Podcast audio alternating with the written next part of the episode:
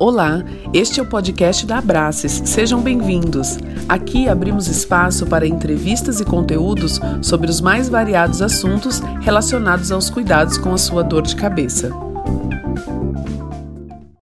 Boa noite a todos, sejam muito bem-vindos. Eu sou a Marina, estou representando a Abraces, Associação Brasileira de Cefaleia em Salvas Enxaquecas, que está organizando uma série de lives e podcasts para promover informações sobre dores de cabeça. Nós já tivemos uma série de lives aqui no canal da, da Abraço no YouTube e no Facebook, tratando dos mais diversos temas. E essa noite nós estamos muito felizes e muito honrados de receber o Dr. Carlos Alberto Bondrini, que já foi professor de muitos dos nossos palestrantes que falaram aqui anteriormente para a gente. Essa noite a gente vai conversar sobre diagnósticos e tratamentos de cefaleia em salvas, com o Dr. Carlos Alberto Bordini, que é mestre e doutor em neurologia pela Faculdade de Medicina da USP de Ribeirão Preto, é professor da, da UFACEF de Franca, possui fellowship pelo Hospital Universitário de Trondheim, na Noruega, é ex-presidente da Sociedade Brasileira e Latino-Americana de Cefaleia, inclusive foi a pessoa que mais foi presidente da Sociedade Brasileira de Cefaleia em Salvas, já foi por três vezes.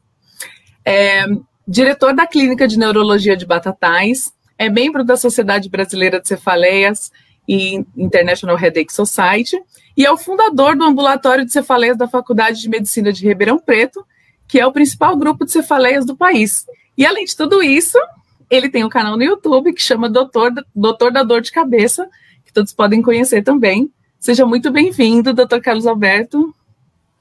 Olá a todos, eu saúdo. Obrigado a vocês da Sociedade Brasileira de Cefaleia em Salvas e Enxaqueca. Um sucesso tremendo que vocês são, é uma honra para mim participar aí com o pessoal da capital. Estou muito alegre e agradeço realmente de coração e parabenizo assim, é, é o grupo de vocês, o Arão, o Pedro, é, pela capacidade de, de transmitir ao público eventos com essa qualidade. Nós estamos muito felizes com a sua presença aqui hoje. E para a gente começar, eu queria que o doutor falasse para a gente o que, que é a cefaleia em salvas. Cefaleia, é, se fôssemos classificar como se fosse é, em arquivos, todas as cefaleias vocês colocariam em duas pastas. As cefaleias secundárias, quer dizer, secundárias a doenças secundária tumores, secundárias meningites, AIDS, e numa outra pasta você colocaria as cefaleias primárias. Primárias são aquelas que se devem a pequenas alterações neuroquímicas cerebrais. A cefaleia em salvas pertence a esse grupo, como a cefaleia tensional e a enxaqueca ou migrânia. Então, é uma cefaleia primária, uma pequena alteração da neuroquímica cerebral. E, e por que, que ela se chama em salvas? Ela recebeu vários nomes. Na década de 30, eles acreditavam que, como a enxaqueca estaria relacionada à serotonina, a cefaleia em salvas estaria relacionada à estamina. Isso era uma bobagem. É, quem estudava isso não sabia que ela ocorria em períodos. Em inglês, em 52, cunharam o nome cefaleias agrupadas, cluster, que o mundo pegou esse nome, cluster headache.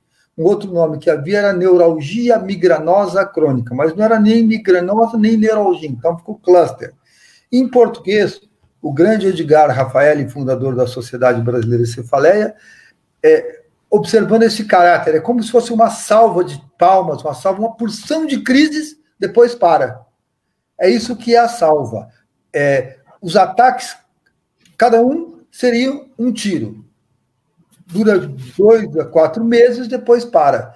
Eu gosto desse nome cluster, ou, ou é, em espanhol é empenca, encaixo, onde o surto seria um cacho e cada banana uma crise. Então esse é o nome salvas. E quais são as principais características da cefaleia em salvas, além dessas que o doutor já nos disse? Características grandes: predomínio masculino, dor estritamente de um lado do rosto, unilateral. Esqueçam as exceções. A dor é excruciante. A dor, as crises têm uma é, algumas uma ritmicidade. As crises são chamadas de curta duração, duram de é, 30 a 180 minutos, geralmente é, meia a uma hora. Repetem-se uma a três vezes por dia. Periorbitária, excruciante, e ela tem essa sazonalidade. Ocorre aquele período de salvas, que em geral duram de quatro a oito semanas, depois a pessoa fica meses ou anos sem dor, depois repete. Como se fosse uma bananeira, dá um cacho de crises, morre aquele cacho, daí alguns anos vem um outro cacho de crises. Unilateral, excruciante e junto, junto com a dor, é, distúrbios autonômicos, quer dizer, o nariz lacrimeja, a face sua transpira só de um lado da face, às vezes a gente vê, o neurologista atento vê, a pupila fica menor, tem o que chama miose, a pálpebra cai um pouquinho, o olho fica inchado. Essas são alterações autonômicas. É muito típico. Quem não tem jeito de fazer o diagnóstico. Então, para no caso, para esse, esse diagnóstico pode ser feito em consultório, numa análise, numa análise clínica, ou ela é necessária um exame laboratorial? clínico. É, aqueles médicos mais raiz não pediam exames, porque o diagnóstico, você fez o diagnóstico clínico, a possibilidade de ser uma salva secundária existe, mas era muito pequena. Mas hoje, frente a grande facilidade que nós temos com exames, é, talvez não faça sentido você não pedir uma tomografia ou uma ressonância. Existe a cefaleia em salva, cefaleia em salva é a cefaleia primária. Menos de 1% dos casos ela é sintomática. Por exemplo, atendi um senhor esses dias, um religioso, que tem uma cefaleia em salvas e um aneurisma. O neurocirurgião é bem avisado, olha, você vai tratar o aneurisma, mas você vai continuar com a salva. Eu falei para ele, olha, existe uma pequena possibilidade de a sua salva é, da sua salva ser secundária, mas é rara. É raro. Tumores cerebrais pode dar, mas é muito raro. Em geral, se fala em salva, é primária, mas vale a pena um estudo de imagem. E, e ela é conhecida como uma dor mais intensa, a dor de cabeça mais intensa. O doutor estava contando para mim é, é sobre algumas pesquisas assim, é, sobre essa intensidade. É, assim, é, os autores anglo-saxônicos e nórdicos chamam de excruciante ou crucificadora. Provavelmente é o pior tipo de dor que um ser humano pode suportar. Eu já interroguei sálvicos, pessoas que têm salva com câncer, eles acreditam que a salva é pior. Uma vez nós, eu peguei alguns alunos e nós entrevistamos 30 pacientes com salva. Só para ter uma ideia, não sei se eu estou falando muito, você faz, dá um sinalzinho. Não, não, imagina, tá ótimo. É. Quero que o doutor conte justamente isso. Eram quatro mulheres e 26 homens. Quase todo brasileiro já jogou futebol. Então, falava assim: o que você prefere? Um trauma escrotal, levar um chute no escroto, uma bolada? Doutor, eu quero que fique chutando meu escroto, mas eu não quero ter salvas.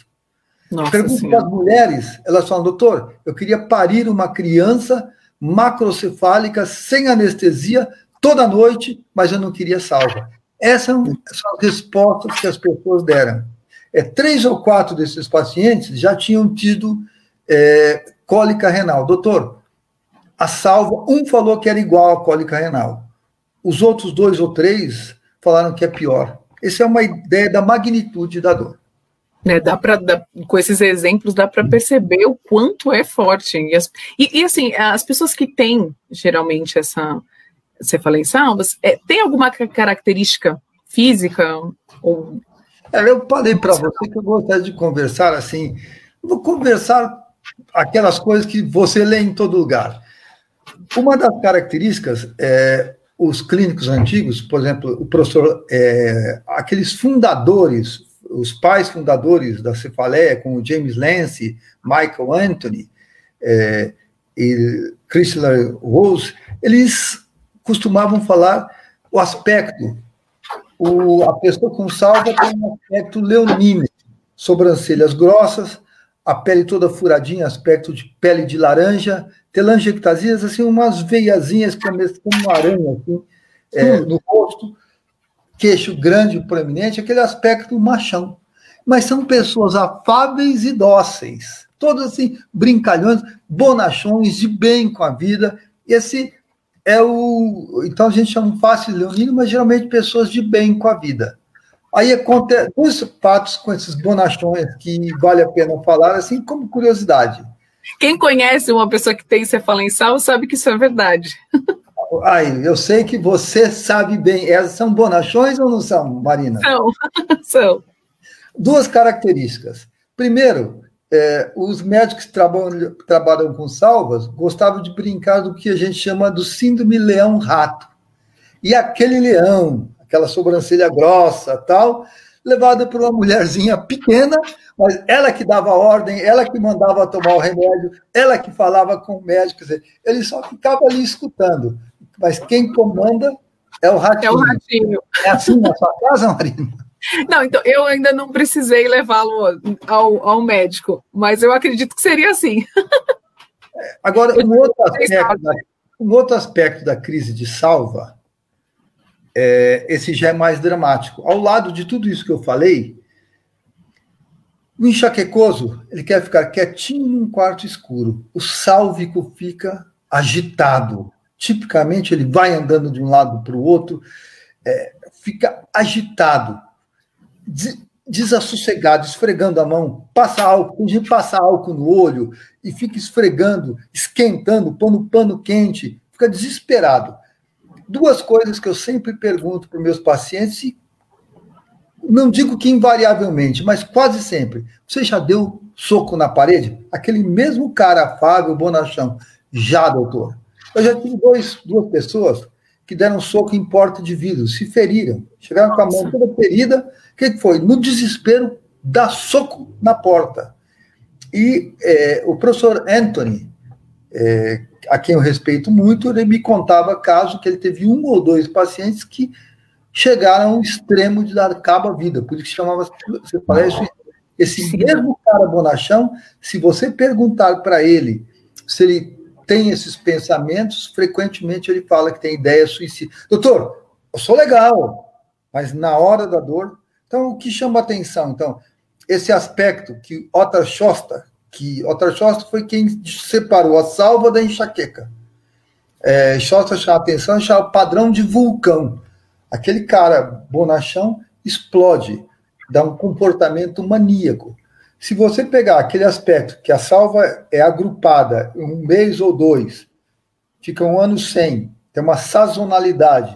Se você pegar esse aspecto maníaco, é, em, no final da década de 40 foi experimentado o carbonato de lítio e se mostrou uhum. eficaz para algumas formas de cefaleia em salvas. Falei muito, continua. Não, imagina. Não, então, está ótimo. Eu acredito que isso seja importante não só para as pessoas que têm as crises, mas para toda a rede de apoio, as pessoas que convivem com quem tem as crises de cefaleia em salva. É importante ter essas informações para entender a intensidade da dor e o que acontece com o comportamento da pessoa. Porque às vezes a pessoa tem um comportamento durante a vida dela sem a crise, e na hora da crise tudo muda, porque a dor é muito forte. Então é importante é, essa informação, muito importante para todos que convivem com quem tem né, as crises. E ele, ele, ele atinge mais homens do que mulheres? É, na maioria das pesquisas, até a década de 70, 80, era 6 para 1. Depois não temos assim uma boa explicação, vem diminuindo, mas ainda é mais ou pelo menos dois, dois e meio para um homem. É uma doença de macho mesmo essa aí. Ainda Eu... assim, vem diminuindo. Já não somos mais tão machos, mas ainda se fala em salva predomina no sexo masculino. O doutor falou para mim sobre essas características físicas, que inclusive até nas mulheres, né? As mulheres também têm assim é, o queixo mais alargado, mais quadrado, geralmente elas têm poucos filhos. Hum. É uma caracterização pouco prolíficas. Aqui e... no Brasil, sobre incidência, talvez você vá perguntar, mas já vou me adiantar. Ótimo. É, o doutor Mauro Jurdo, de Barbacena, fez uma pesquisa muito interessante e mostrou que a, a prevalência da cefaleia em salvas é mais ou menos um para mil, quer dizer, há cerca de 200 mil brasileiros que estão escondidos por aí. É, todos nós, por exemplo, o professor Wilson Farias, de Recife, falecido, ele tinha a principal casuística do Brasil, cerca de 500 casos. Ele mesmo era sálvico. Eu tenho perto de três centenas, pacientes meus, não é que eu vejo na internet, pacientes que vêm ao meu consultório assim. E é, nós não sabemos, possivelmente, algumas décadas demorava 12, 8 anos. Hoje a média do tormento, do calvário dessas pessoas é cerca de 15, 5 anos até chegar ao médico. Eu creio que essa é estatística, os mais jovens devem saber melhor isso aí. Mas demora para chegar ao médico. As pessoas costumavam costumam procurar um, um, especialista que não, que não seja de acordo com o diagnóstico correto. A coisa é complicada que geralmente ele vai no otorrino. O otorrino dá corticoide, achando que é uma sinusite. Hum. Como a criança, ah, não funcionou. Não, vamos tratar, trata duas ou três vezes, passam-se os dois meses, a crise vai embora. Então fica como sendo uma sinusite que demorou para tratar, mas sarou. O otorrino continua achando que era uma sinusite. Foi o efeito do tratamento que ele passou para. Foi, foi, é, primeiro, do corticoide, segundo, porque é da natureza da salva morrer depois de 60, 75 dias. Entendi. E quais seriam as causas da cefaleia salvas? A primeira coisa que nós nos reportamos é que a cefaleia é primária. Em geral, você não acha nada. Você é, trabalhos com autópsias não revelaram nada. É, estudos de neuroimagem mostram uma disfunção fisiológica, ascendem algumas áreas é, na, em regiões do hipotálamo, são nas regiões do relógio do corpo. Nós não sabemos exatamente porque libera essa crise de dor. É como se faltasse um parafusinho nessas, nos relógios do corpo, mas são alterações mais neuroquímicas ou agora é um nome mais bonito, conectividade, desconexões entre os neurônios e nos circuitos de dor. E ela é uma doença hereditária? A pessoa que tem salva tem uma. É, é que assim, a salva ocorre em um para mil. Se for dez vezes mais provável que a pessoa tem, então ainda é um para cem. Ela tem um componente hereditário, mas a força é muito menor, por exemplo, que da enxaqueca, mas tem um componente hereditário. Nós já publicamos relatos de três ou quatro famílias com salvas. Eu queria que o doutor falasse um pouco sobre os fatores desencadeantes da cefaleia em salvas. É, tradicionalmente eles falam traumas leves, tá tudo bem, bate a cabeça em algum lugar, é, uma, um porre alcoólico, eventualmente sinusite, nós damos muito pouca importância para importância para aspectos psicológicos, diferentemente da enxaqueca. Aqui e talvez o, um dos fatores principais é a sazonalidade. Né? Nós sabemos que ainda mais quanto mais longe do Equador, maior a sazonalidade. As crises uhum. tendem a ocorrer é, um pouco depois do solstício de, do equinócio, dos equinócios, tanto de o equinócio é em março e setembro elas têm um pico depois dessas épocas do ano. Isso talvez seja importante porque a gente não sabe bem. Entendi. E o estresse é um, é um fator? Não chama aqui, diferente do resto, o estresse não é tão importante. Tá. E, e, com relação à ingestão de bebida alcoólica? Eu comecei, eu tenho o doutor Wilson Farias é meu ídolo, né? É, foi um grande cefaliatra, foi presidente da nossa sociedade também. É, todos nós sabemos, com licença, que o sálvico, durante o período de crise, se o álcool é um deflagrador de crises. Existem algumas, alguns pesquisadores que, inclusive, mandam a pessoa tomar um uísque para fazer registros da crise de salva. É, outro deflagrador é a nitroglicerina, o que são dilatadores coronarianos, o isordil. Né? É, algumas pessoas têm crises de salva provocadas por vasodilatadores. Algumas pessoas têm crises provocadas por altitudes. Nós tentamos fazer um trabalho, havia uma teoria mostrando que é, hipóxia, ambiente de hipóxia causaria. Nós temos um trabalho publicado por Xing Ming Zhao, nosso grupo na época na Noruega, a gente fazia a pessoa respirar oxigênio numa concentração bem menor que do ar, mas não provocávamos salvas. Então, é, o álcool, voltando ao álcool, no período, naqueles dois, um, dois ou três meses salva, tomou álcool, tem. passou aquele período, pode beber à vontade. Que não é, vai desencadear uma crise. Não desencadeia, só no período de salvas. A outra peculiaridade é assim, às vezes, é, alguns, e é para aquelas pessoas que eu confio muito, a pessoa primeiro, enquanto tem crise, fala, doutor, ainda está aqui. Eles não sabem falar, não, faz dias que eu não tenho dor, mas está aqui. Está sentindo. É assim, né? Ó, está aqui. Aí um dia ele fala, foi embora. Aí ela pode consumir algo. Logo depois eu tiro, retiro a medicação e falo, posso beber? Bebe. Na verdade, a gente faz quase que um teste terapêutico. Bebeu, não deu, significa que o surto foi embora. Agora, bom, estamos comendo. Isso não é ciência. Tá. É, são relatos esporádicos e meio absurdos. Por exemplo, o Wilson falava que um dia ele, ele tinha salva, ele estava desesperado ele pegou um pó reomérico, a crise acabou. E parece que tem dois relatos no mundo, mas ninguém vai fazer isso, usar drogas para tratar salvas. Não, não, tem, não, tem, não tem cabimento isso. Né? Mas o álcool é um dos principais deflagradores. E todas as pessoas têm os mesmos fatores desencadeantes ou não? Em geral, o principal é sazonalidade. Não, a gente, eu não dou muita importância para esses deflagradores. Entendi, mas ela, eles podem variar. Como eu falei, não, é, não tem assim, são pequenos. Ela vem porque tem que vir, não é porque não tem. É diferente da enxaqueca. Ó, oh, piora na menstruação, piora com estresse, piora com isso. Não é bem assim na salva. Entendi. Eu tenho uma pergunta aqui da Nagla. Deixa eu, deixa eu ler aqui, doutor. Doutor, boa noite. É, eu sou paciente com, paciente com salvas, utiliza lítio e duloxetina e zolpidem, tem um neuro, neuromodulador na área do occital.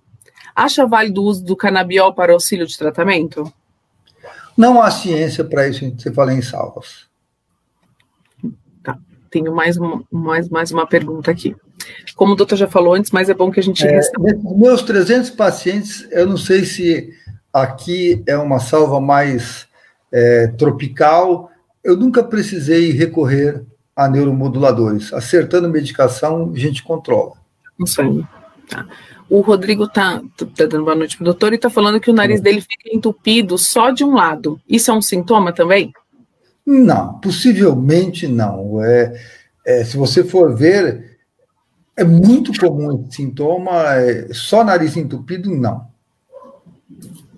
Então, é só ele escorre, ele não fica entupido. Não, não, não significa muito. Isso é mais possivelmente é um problema local. Um problema local, uma rinite, uma sinusite, coisas mais simples que você fala em salvas. E hoje em dia, quais são os tratamentos existentes para cefaleia em salvas? Existem medidas farmacológicas e não farmacológicas. Nas farmacológicas, aquela para aliviar a crise aguda a pessoa desesperada de crise, você usa oxigênio a 15 litros por minuto, eu uso úmido, a, a, técnica a gente não sabe, é só uma coisa empírica, não sabe por quê. Oxigênio úmido, com máscara, 15 litros por minuto, a pessoa sentada com a cabeça abaixada, durante 15 ou 20 minutos. Tem uma eficácia. A sumatriptana, preferencialmente suma, é, subcutâneo, me, a gente faz uma ampola, Algumas pessoas para economizar tentam meia ampola e funciona também. Ou sumatriptana nasal.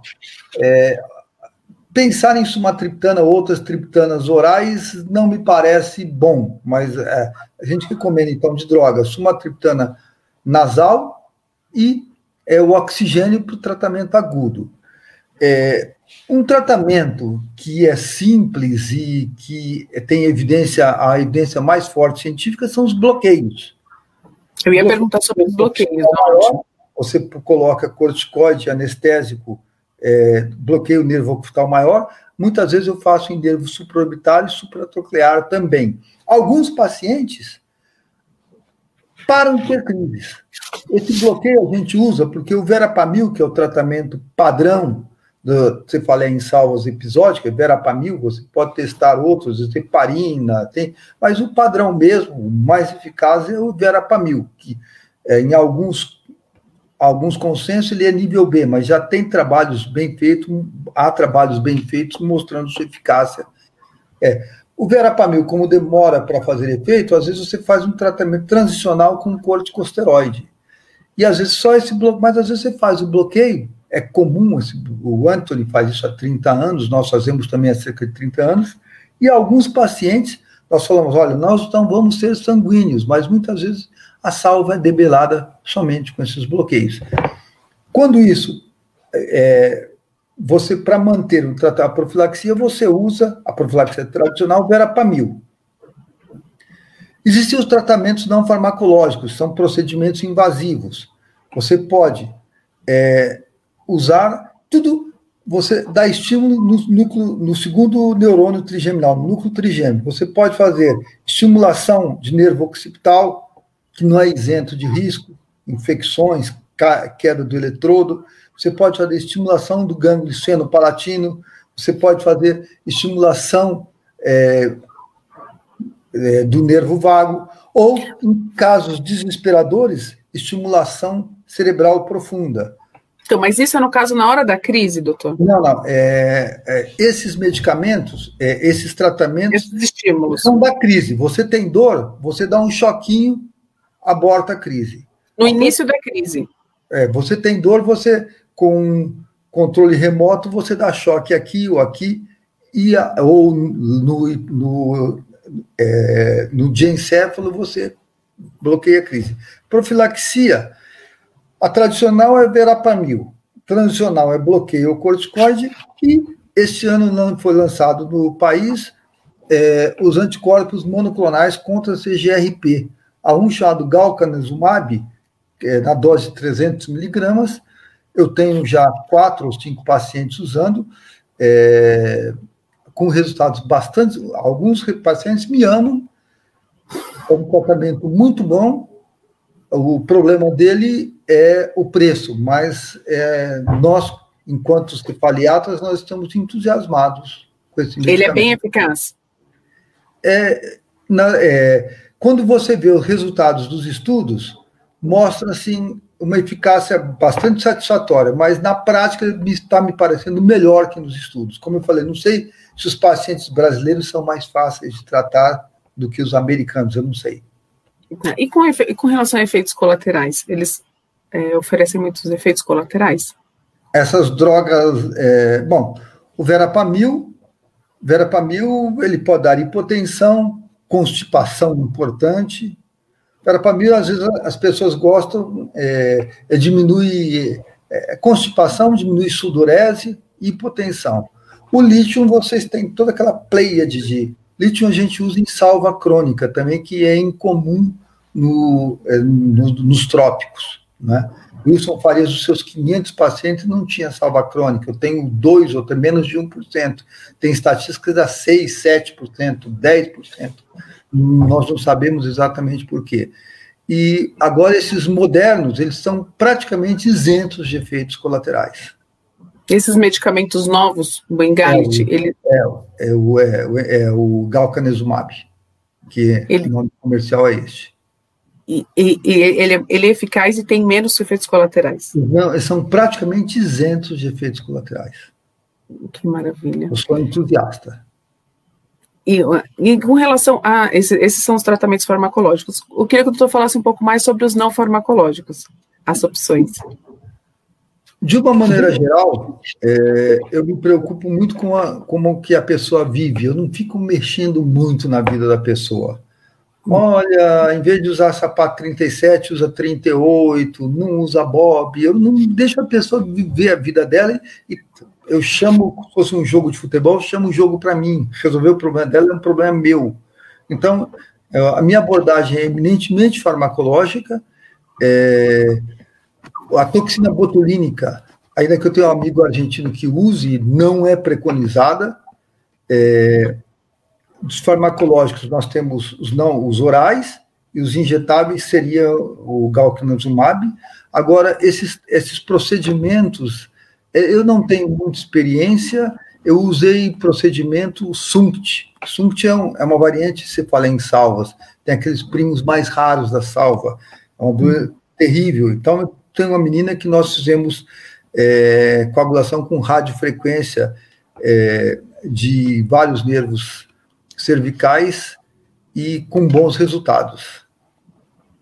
Ótimo. Uma coisa que eu queria ter perguntado, doutora, eu não perguntei antes, é com que idade que os pacientes começam a apresentar?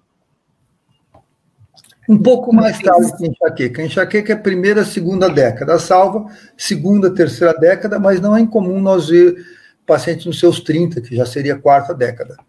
Começa mais tarde um pouco. E existem crianças que têm em salvas?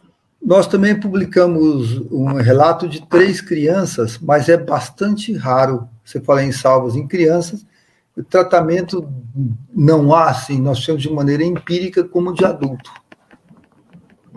Entendi. É, temos uma pergunta aqui da Nagla. É, doutor, os bloqueios podem ser feitos com alta frequência? Eu pertenço ao Comitê de Bloqueios da Sociedade Americana de Cefaleias. É, nós ainda não temos um consenso de quantas vezes, mas em salvas é mais ou menos seguro.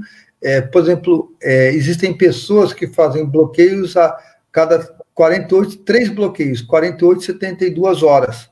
Faz um hoje, um daqui dois dias e outro. É um trabalho muito bem escrito. Não me lembro se é um pessoal turco da Turquia, se eles fazem bloqueios.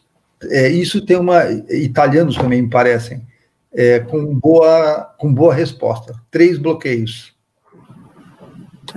Ah, é, tem uma pergunta aqui também. Está pedindo para o doutor falar um pouco mais sobre as salvas crônicas, os tratamentos para salvas crônicas.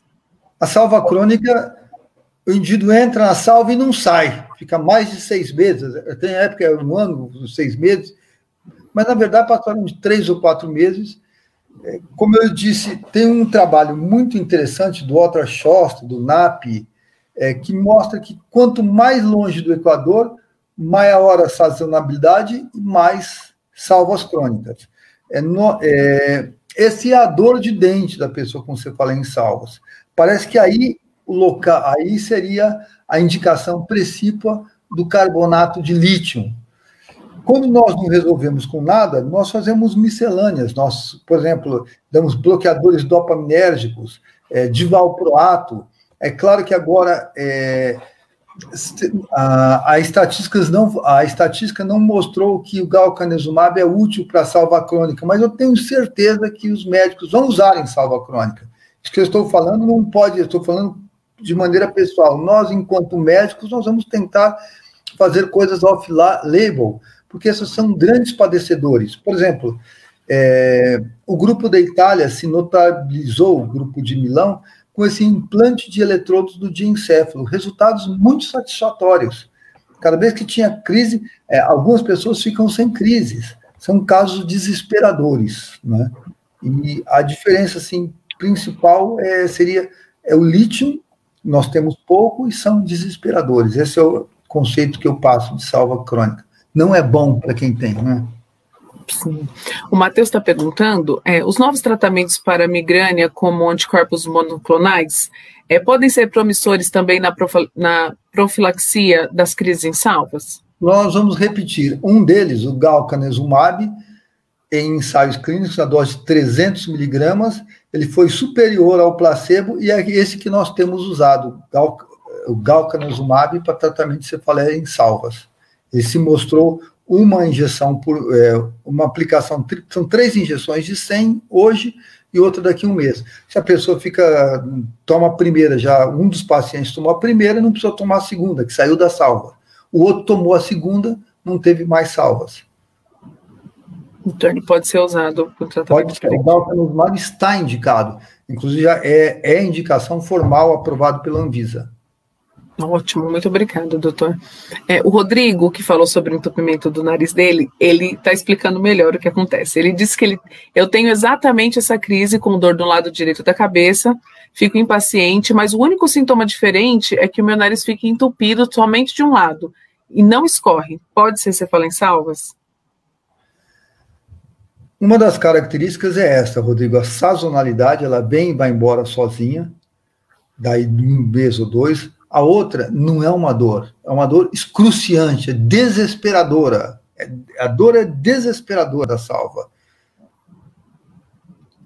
Então, eu tinha, eu tenho um paciente médico, não sei se vocês já viram, a gente tinha fuzil, aquele negócio fininho de afinar, afiar faca, cheio de ranhura. Sim. O médico escrevia, olha, é como se fosse um fuzil entrando no meu olho, vai entrando, vai entrando. A hora que acaba de entrar, eu falo, que bom. Aí começa a tirar. Assim, é, é uma dor desesperadora. Não Essa é uma, é uma dor. Características, Rodrigo. Então ele teria que, que passar com um profissional. Certamente, uma... é, desculpa, falou, faltou isso aí. O diagnóstico é de um profissional e de uma. Aí a salva. É claro que o neurologista tem que conhecer, mas, se possível, um neurologista interessado em cefaleias. Há um diretório deles no site da Sociedade Brasileira de Cefaleias. Tá. Tenho mais uma pergunta aqui da. Deixa eu abrir aqui. Doutor. Você a viu. Marina, como eu, hein, como eu respondo rápido? Pois é. tá ótimo. A Nani está perguntando se existe incidência de cefaleia em salvas em gestantes.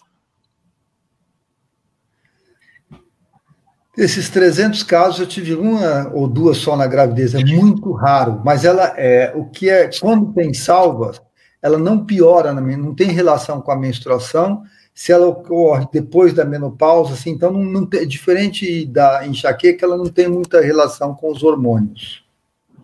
Não é, não é como a. a... como perguntar para outras pessoas. Eu me lembro de uma senhora, eu me lembro que o marido dela trabalhava numa empresa metalúrgica e eu empurrei com a barriga durante o período da menstruação, mas me lembro bem dessa paciente só. Eu queria que o doutor falasse um pouco, como todas as lives a gente vem conversando sobre isso, sobre a importância do diário da dor de cabeça, principalmente das salvas. Eu tenho um diário simples que é assim: é, hum. é, uma, é uma simples folha. Eu não fico. Eu gosto. Quanto menos você pergunta, mais fácil de você estar perto da verdade, eu acho. Eu hum. procuro hora do início, hora do fim e intensidade de 0 a 10 é, todas as crises.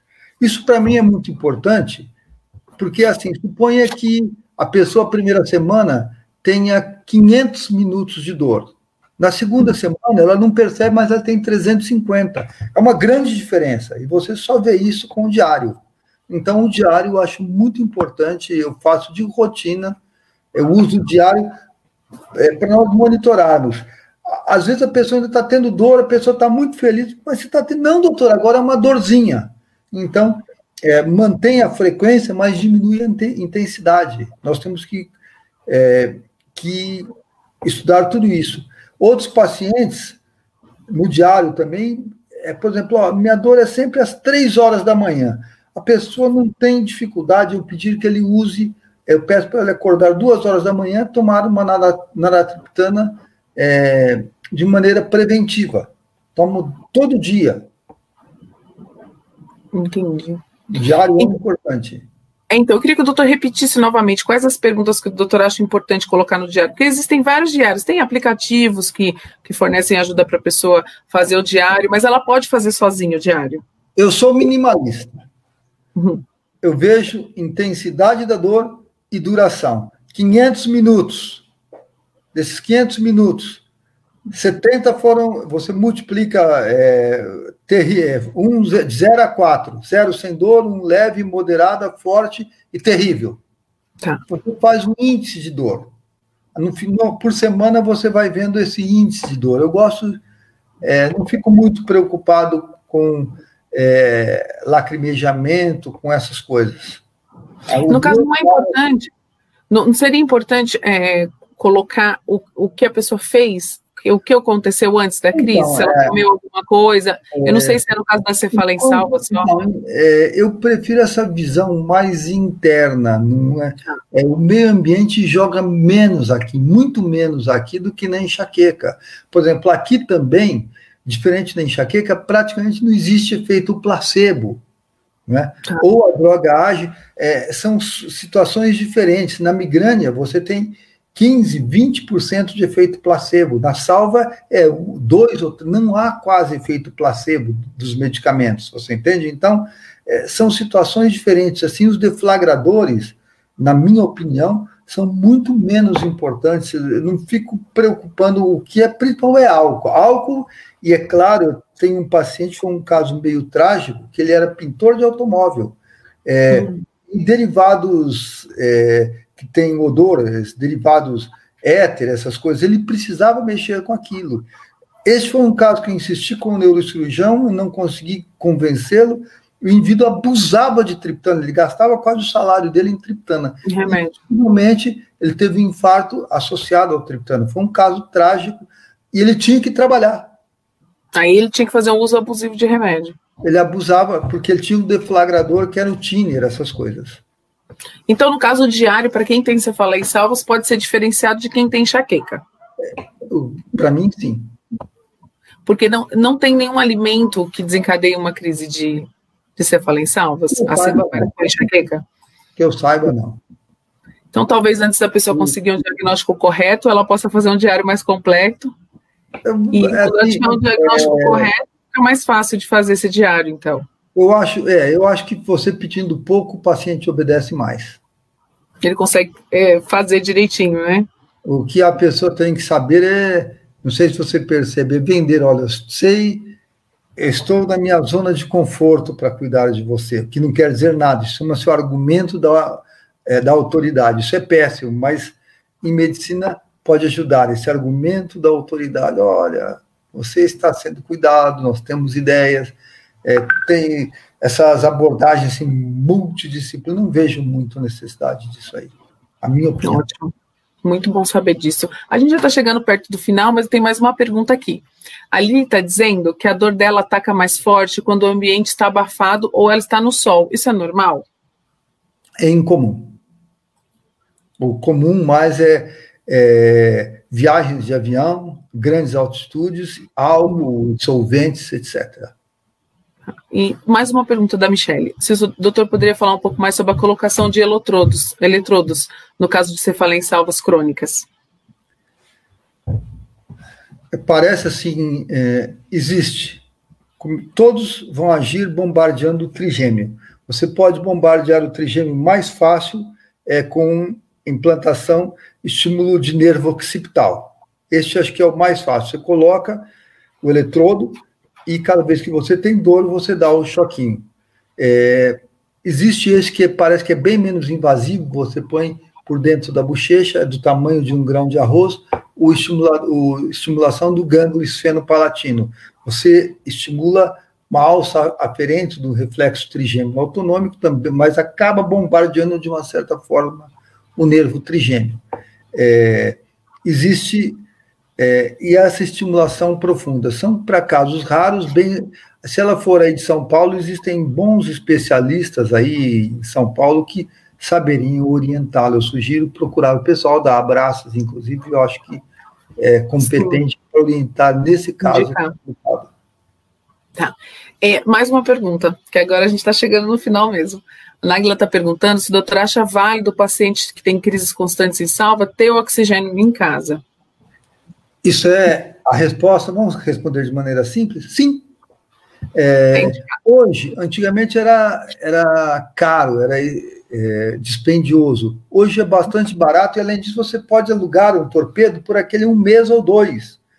O que, que é o período que a pessoa pode ter a crise, é, né? O que a pessoa não deve fazer, às vezes, é uma no interior nós chamamos gambiarra, que é fazer uma coisa atrapalhada, é aquelas maquininhas, que aquelas maquininhas não dão a concentração de oxigênio necessária. Então tem que ser o torpedo, ela ou compra ou aluga um torpedo de oxigênio. A resposta é sim, é muito útil. Porque, inclusive, que você pode usar a naratriptana de horário e na hora da crise.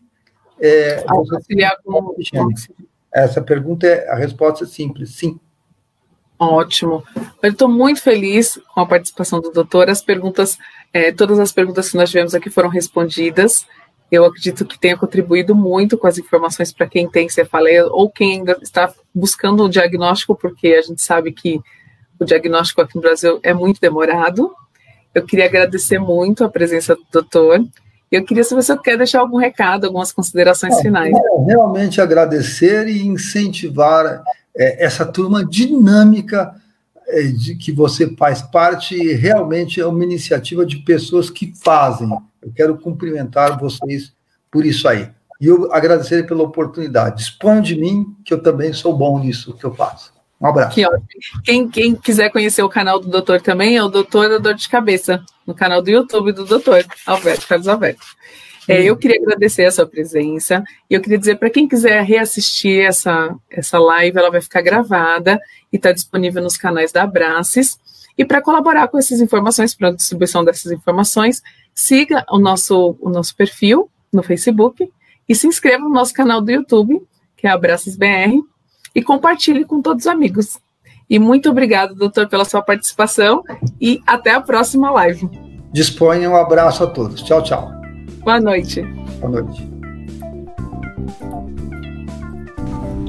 Obrigada por ouvir mais um podcast da Abraces. Para saber mais, visite o nosso site e não deixe de seguir as nossas redes sociais: youtube.com/abraces, no Facebook e no Instagram abracesbr. E até a próxima.